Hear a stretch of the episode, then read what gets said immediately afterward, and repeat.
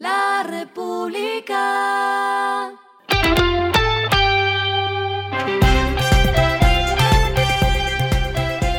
Al final de la jornada, esto es lo que debes saber sobre el comportamiento de los negocios, las finanzas y la economía. Las movidas de hoy fueron.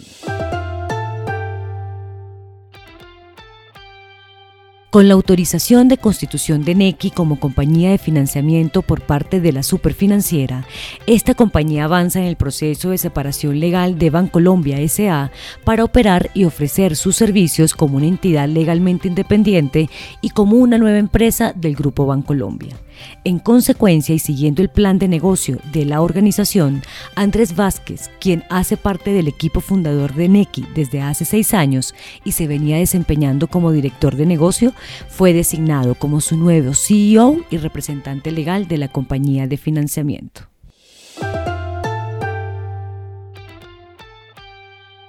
La empresa de cementos del grupo Argos anunció la reactivación del horno 2 de su planta Tolu Viejo en el departamento de Sucre, en la región Caribe. Invirtió 7,4 millones de dólares para prender este motor, cuya operación vuelve a estar en marcha para darle impulso a su capacidad productiva.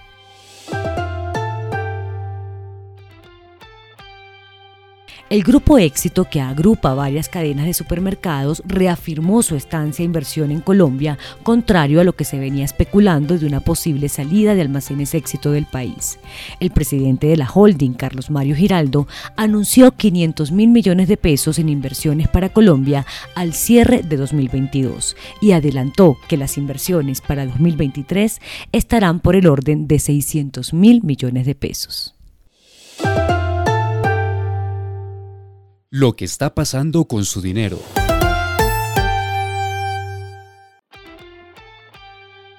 Mastercard otorgó a Tuya la certificación Digital First, lo que significa que ahora la tarjeta digital es el principal medio de pago mientras que el plástico físico es opcional.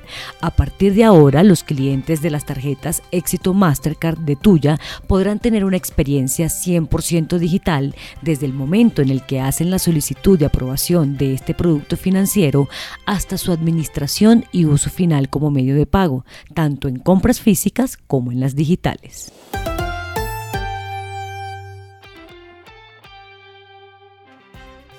Los indicadores que debe tener en cuenta. El dólar cerró en 4.413,86 pesos, subió 97,39 pesos. El euro cerró en 4.492,42 pesos, subió 105,16 pesos. El petróleo se cotizó en 90,56 dólares el barril. La carga de café se vende a 2.274.000 pesos y en la bolsa se cotiza a 2,89 dólares. Lo clave en el día.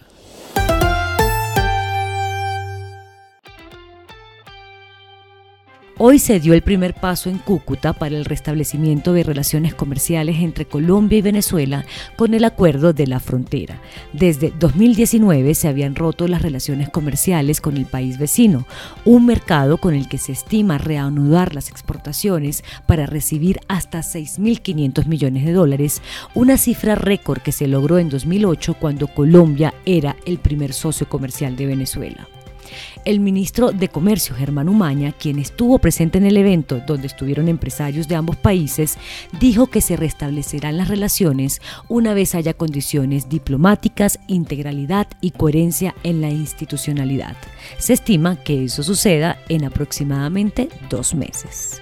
Y tengo ñapa. Aunque estamos a menos de cuatro meses para empezar a hablar del incremento del salario mínimo, hoy, durante la convención bancaria en Cartagena, el director de Fedesarrollo, Luis Fernando Mejía, explicó que el encarecimiento del costo de vida podría llevar a que el gobierno ajuste por una subida entre 20% y 25% el salario mínimo, que actualmente es de un millón de pesos. A esta hora en el mundo. El Banco Mundial advirtió en un informe hoy que la guerra en Ucrania ha alterado los patrones mundiales de comercio, producción y consumo de productos básicos, por lo que los precios de los alimentos se mantendrán en niveles históricamente altos hasta finales de 2024, exacerbando la inseguridad alimentaria y la inflación. En consecuencia, esto ha provocado una crisis mundial que llevará a que millones de personas caigan en la pobreza extrema. La información recopilada entre abril y julio de 2022 señala que 92,9% de los países de ingresos bajos, 92,7% de los países de ingreso medio bajo y 89% de los países de ingreso medio alto han registrado niveles de inflación superiores a 5%.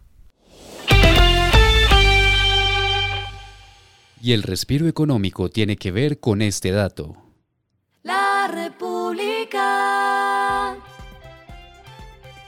Fueron reveladas las fechas y la hora en Colombia para ver los partidos de las tres primeras jornadas del Mundial Qatar 2022 que se inaugura el domingo 20 de noviembre con el encuentro Qatar versus Ecuador.